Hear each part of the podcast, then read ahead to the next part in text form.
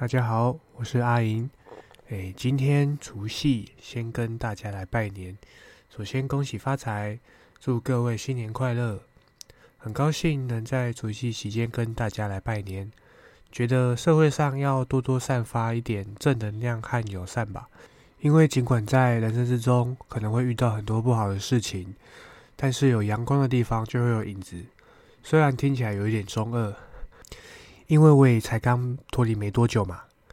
那首先我想聊聊关于健身，对，没有讲错，其实就是我去健身的时候，在那边做器材啊，做胸推或是引体向上，我只是常常累得半死的体悟。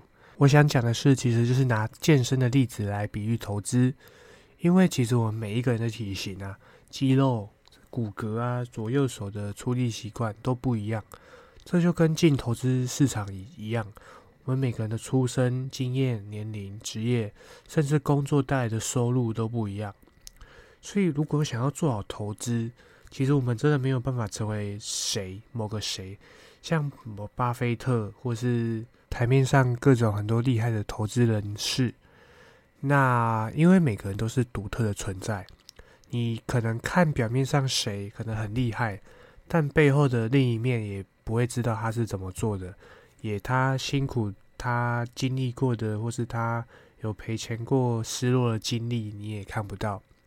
不过说真的，一定会羡慕别人，像羡慕谁很厉害啊，然后。呃，可能去年空头赚多少啊？像我自己去年就是多单，然后就是很看好，就是认为诶没有那么悲观。那最后你跟他的想法不一样，然后你结果当然会不一样。那你也不能说诶，我如果我去年怎样怎样就好了。这个其实就很像，就是你今天去买大乐透是刮刮乐，然后刮完了说啊靠腰。啊，我找到这个号码就选这个，我就变成亿万富翁或是中奖了。刮刮乐哩，刮刮乐就是看别人刮到一台汽车，或是刮到赚很多钱，然后自己会觉得我也要成为这种人，然后实际去刮，哎，怎么没回本还还算可以？那还没有的没回本就杠股，然后就想说早就不要乱花钱了。不过过年嘛，那大家刮个喜气啊，或是刮个气氛。那这个气氛其实 也是受到那个新闻，就看大家会中，然后自己刮没中，然后搞不好你你也可能会中更多了。但这个就是很运气，那每个人运气也不太一样。所以呢，我们觉得我想讲的是，我们唯一能做就是审视自己。如果后悔过去，只会被自己给拖累。诶，不过当然我自己也是很后悔一些事情，但是其实一路走过来，会觉得那是成为一个经验吧。就是要看自己的下一步要怎么走。像是有些人会愿意花钱去学习啊，然后但是要注意学习找的人。你像网络现在很多线上课程，然后你要找对你自己适合的，呃。绩效最好，或是大家公认的，或许是一个可以参考的，但你也不能完全的相信，就是对万事保持一点点迟疑的谨慎。当然，包括我啦，就是你听我的，呃，听我的投资想法，我当然会希望你也要自己做思考。我也不是讲的百分百都正确，那有些就会觉得有认同，你会觉得，诶，这个想法跟你一样，那就刚刚好。就很恭喜。那如果不一样，就是当参考意见。哎，我们都是可以互相成为一个学习的存在。然后有些人就是要注意一下，在这个资讯爆炸的社会，就是大家很多新闻啊，其实都很及时能看到。而不只是台湾的，甚至是美国、中国、俄罗斯、乌克兰什么战争，还有什么越南啊、印度，就是各种各式各样的资讯。大家都汇集在一起。老实说，你整天看这些资讯啊，那其实真的很难吸收进去，因为有时候资讯太多会变成一种杂讯，会让自己的注意力被分掉。那回到刚刚的话题，那如果要花钱学习，是当然是很方便，也是很快，但你也要审视对方是否有教学的热忱，还是就是开课赚钱，就是要靠自己来思考。那我为什么健身会很适合讲投资这一块呢？因为我觉得每个人基础都不一样，它就是一个基础不一样的出发点。那然后每个人的结果也会不同，唯一相同的是，大家都是在付出自己的肌肉的力气啊，为自己的健康去付出疲惫的辛苦。有时候真的累到靠背，哎，抱抱歉，因为节目有时候会有一些粗话，有时候讲一讲就顺口讲出来了。啊，你在意的话，也可能没有办法，哈哈哈。算了，没事。那回到刚刚讲的健身的话题，就是每个人就是为了自己的健康去付出，然后这是那个临界点，就是你推推推到第四组十二下，呃，不行了，第十、第十一、第十二，哎，撑一下，就是真的是不行，累，就是或是你做完觉得，哇，真的好累，就走路就会慢慢走。然后或是你举拿东西都都举不起来了，都觉得都是到这种很力竭这种感觉。可是它就是很完整的，会让你肌肉发炎，然后帮你最后会长肌肉。所以我就觉得说，其实痛苦都是一直在都是成长的过程。那虽然很多道理都是这样，因为像是。在求学阶段，可能读书很痛苦，然后，哎，当然每个人对读书的感受也不一样，有的人可以接受，啊，有的人觉得，哎，真的很不适合自己，那他就会领悟到，哎，这个到底适不适合我？然后，如果我不读书，或是如果我不做这个，有没有其他的选择？对，那最后每个人发展其实都不一样，所以我们也不要瞧不起不读书的人，因为他不读书。他搞不好其实有很多的才能，音乐啊，或者什么其他才能。那搞不好他们如果都没有才能，那人家出生就比你好啊，他人家运气都比你好。他你真的要比，你真的比不完。那你不如跟自己比，你就是审视自己，诶，我适不适合读书？诶，我这健身这个力力力道，或者这个重量，会不会对我太勉强？那如果太勉强，就会受伤。他投资也是投资。你不可能跟市场对着干，然后就是说，虽然呃，你可以判断未来的市场，可是你短期就是去预判它的涨跌，那有点像赌博啦。那当然是还是有人很厉害，可以抓那个情绪点的转折。那这一部分的话，我们有机会可能会再谈一下。所以我想讲的是，就是因为投资又不是一一瞬间的事情，那健身其实也是，那我们就是要持续的进步。然后以自己为目标，对，然后可能很好的时候也不该太太膨胀吧。那不好的时候也不要太灰心，因为其实整体状况大家可能都不太好。虽然话都是我在讲，那这节目也是我在录，所以我的内心剧场就有一些，就分享一些自己的想法，看能不能引发一些共鸣。好，回到本周的台股投资，那回顾一下。本周台股开两天的盘，其实这两天大盘都很强。那强势股有银邦、金硕、大学光。周二印印象最令我印象深刻就是中科游艇材料，呃，玉龙的很强势的一个涨幅。反倒是大学光没有很延续先前的强势。那快速了解一下这些是在做什么的。银邦我自己没有兴趣，所以我就去上网去查。虽然我不会自己。对这种飙涨起来的股做一些操作，可是我想要了解一下它在做什么产业，或是它背后可能有哪一些原因让它带动这个强势。那首先看了一下年报，呃，银邦处处于一个产业链的中游，它上游是各类原料的零件主厂，那终端应用市场是以云端资料中心为主，包含了网络安全。工业电脑以及广电传媒市场。那新闻是写说，资料中心的建制带动了伺服器需求成长。那其实持续去看，就会发现，银邦它十一月、十二月营收非常强劲，然后开出的字节的年增也非常漂亮。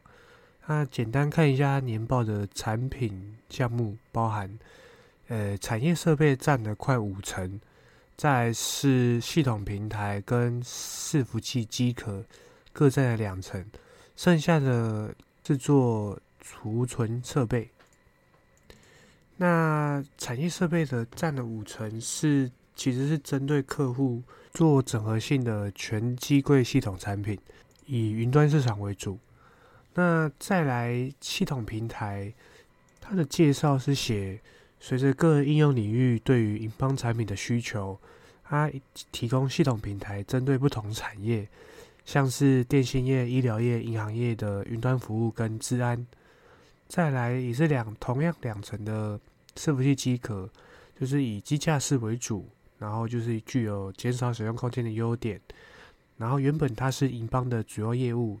但随着营收的比例会逐渐下降，最后剩下就是储存系统，针对各行业数据的储存需求，它就是有做这个储存的服务，不过占比好像比较少。那有兴趣的话，大家可以再去找更详细的资料。那唯一总结一下我这短短的看法，就是工业电脑可能在第四季大家都会开出不错的成绩。那要注意的是，明年第一季，也就是今年啦，今年就是看成绩会不会是一样的高成长。那这个部分我会比较保守看待，因为毕竟现在大环境也不是很好，是不是落后反应就不太知道。那有兴趣的或是比较有了解的产业相关人士，就可以自行去查证一下。那刚刚我们有提到金硕跟大学光。那他们的题材就是对于我们现在人啊接触很多三 C，就会用我们那个眼睛嘛，眼睛跟人工水晶体，然后很有成未来成长的市场。因为大家其实很现在越来越多人在戴眼镜，然后因为长时间在盯啊盯手机荧幕啊，或是电脑啊，或是看盘需要也是需要盯荧幕的嘛。话虽如此啊，真的看不清楚。要把整个眼球或水晶体换掉，对我来说还是有一点怕怕的。那金硕当然也是有做隐形眼镜。那顺带一提，金硕也是我们半导体呃窄板的景硕的母公司。大学光的话，也就是他有做那个大学眼科。然后最近近期很那很多 YouTube 啊，或是很多人就会想要做一个镭射眼镜手术，那他要要价可能到数十万不等。然后也要评估适不适合做。那虽然真的，其实如果戴眼镜，真的行动方面啊，戴口罩啊，或是做一些事情，真的很不方便，所以就有这个商机存在，就大家可以注意一下。然后在东哥游艇，我自己研究不多，就也是大致提一下它的题材，有兴趣的人可以追踪后续。它是做全球第三大超级游艇供应商，也是美国最大的品牌。那涨停的新闻是写说有外资把它的目标价调到四叉叉，就是四百多。然后我也不太懂这游艇供应商啊，听说毛利很高。然后我们可以观察这外资的报告，就是有没有到它的四叉叉附近。那材料就是老朋友，就上一集那看法一样，我还是不会变。那当然跟我看法不一样，就是逆向去做。毕竟它还是一个非常强势的股票，就是大家就注意风险就好。好，我们这边谈完台股这两天的开盘强势，那最近大家也是会关注台外资讯嘛？讲一下频道对于总经面的看法，因为之前有发过文，就是我认为美国联准会的态度就是保持着美国必须要确保通膨压力消退。然后，目前联准会的态度是进入一个希望能达到一个限制水平的区间。官员们会希望这个通胀率能并下降至两帕的目标。我觉得反正就是三四，就是这两天礼拜四的美国零售数据开开的不好，然后就人会觉得，诶，预期市场会已经反映这个衰退之后要要下半年要降息。但我以我自己的浅薄的看法是觉得不太可能，因为股市其实很多服务业都我觉得它还蛮强劲的。那能源通因为通膨就会物价嘛，我们这边消费者，我以这个这个小市民，有买东西的物价，又薪水又没涨，啊，那麦当劳涨价，啊，路易莎也涨，啊，肯德基涨，啊，超商茶叶蛋也涨，啊，你真的，我暂时以台湾来举例，但是我觉得真的很多东西都越来越贵，那你真的要压下来，难道这些东西要降回去吗？这商人为了为了要赚钱，我觉得涨价一定是一次都回不去的。市场如果真的要反应这么乐观，当然我也我也不能说什么，因为随时要尊重市场，尽管市场。呃，一阵子是看错，就像去年上半年，诶，通膨是暂缓的，结果呢，通膨我也相信暂缓的，所以我放到后面是赔烂的。那当然不只有我这个也观点，那我这边举一个比较知名的代表，就是诺贝尔经济学奖得主保罗克鲁曼，他认为现在物价压力，呃，看起来这真的在快速降温。那美国联准会对于通货膨胀的悲观论调来看，有一点不顾一切的，就是要压住压下来。那美国十二月的消费者物价指数 CPI，它报告显示呢，通通货膨胀年底是会再次的降温，也暗示的 Fed，也就是联准会，声称利率在今年一整年都会维持高档的前瞻指引，呃，过度的悲观。那克鲁曼表示呢，十二月 CPI 报告是非常好的消息，即使滤掉了这个剧烈的物价波动，然后观察几个月来的移动平均值，也可以发现通货膨胀正在快速的趋缓。诶，但是我还没讲完哦。那克鲁曼表示，虽然通货膨胀数据逐渐改善，但是联总会不愿意过早停下这个抗通货膨胀的行动。这会开始让人觉得联总会会有一点过头，可能会升过头，但市场会不会在反映这一段呢？这是未知数的。那就有银那个银行总裁就出来喊话，他表示就是联准会就是不想要犯第二次错嘛，因为当初他们就说通货膨胀是暂时的，结果搞砸让他们觉得很难堪，所以。不会过早的停下升息脚步，因为他们绝对不会想要再犯第二个错误。那他们会认为，就是说可能会升息升过头，然后会引发那个货币政策会过度紧缩，导致经济衰退。那再来说，有可能那个最终利率会突破五趴，美股是否真的已经反映完那么高利率的呢？我觉得是还未必。那。